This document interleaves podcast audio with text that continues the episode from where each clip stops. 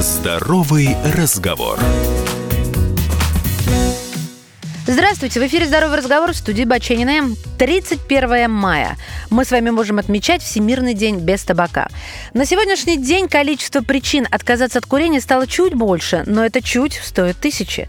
Медики уже давно и громко заявляют, что организм может восстановить собственную способность противостоять, внимание, вирусным инфекциям, если человек откажется от курения. Ну, всем понятно, что курение ослабляет наш организм. Правда, это происходит в долгосрочной перспективе, то есть не сразу. То есть отказываться от курения нужно, но рассчитывать, что вы бросите курить и в ближайшие недели ваше здоровье существенно улучшится, но нет никаких оснований. Отказ от курения – это важная составляющая сохранения здоровых лет жизни, но в краткосрочной перспективе существенного изменения состояния здоровья не наступит. Тем не менее, ведь мы завтра не собираемся умирать, а собираемся жить еще как можно дольше. Но первый вирус, который приходит нам сегодня на ум, это, конечно же, COVID-19. Тут нужно упомянуть, что достоверных сведений о том, что курильщики тяжелее переносят новую инфекцию, нет. Потому что пока нет результатов серьезных научных исследований.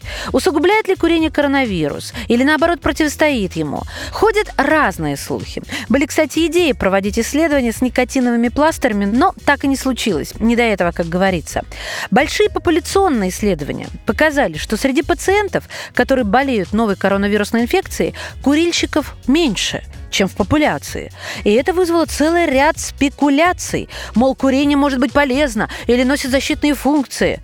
Но тут важно помнить, курение само по себе вредно для здоровья. И работает ли оно против человека в момент коронавирусной инфекции, никому точно неизвестно. Это как рассуждать, что новое электронное устройство для курения вреднее, чем старая добрая сигарета. Ну, надеюсь, вы так не считаете. Я, кстати, позвонила управляющему по научно-исследовательским вопросам компании Philip Morris International Дмитрию Улупову и попросила его прокомментировать день отказа от табака и чуть выше заявленное мнение. Вот что он сказал. На наш взгляд, самый лучший выбор – это, конечно же, полный отказ э, от курения, сожалению, не все курильщики отказываются от этого. И для такой категории граждан переход на альтернативные бездымные продукты с научно доказанным пониженным риском для здоровья может стать эффективной мерой для снижения вреда от курения. А, на мой взгляд, необходимо формировать рискоориентированный подход к регулированию таких инновационных продуктов. А для этого нужно разработать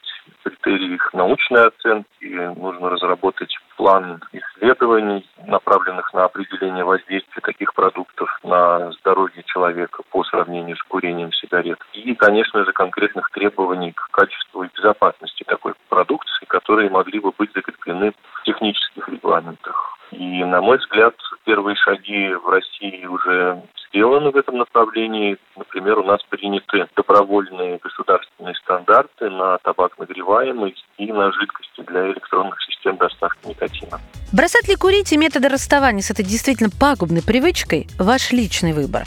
Но раз вы слушаете сейчас меня и здоровый разговор, я напомню, что согласно статистике Всемирной организации здравоохранения, табакокурение является причиной 7 миллионов случаев смертей ежегодно, что безопасного уровня табачного дыма не существует, что как активное, так и пассивное курение вызывает серьезные сердечно-сосудистые и легочные заболевания, включая инфаркт миокарда, инсульт, и рак легких. А вообще берегите себя и с праздником. Здоровый разговор.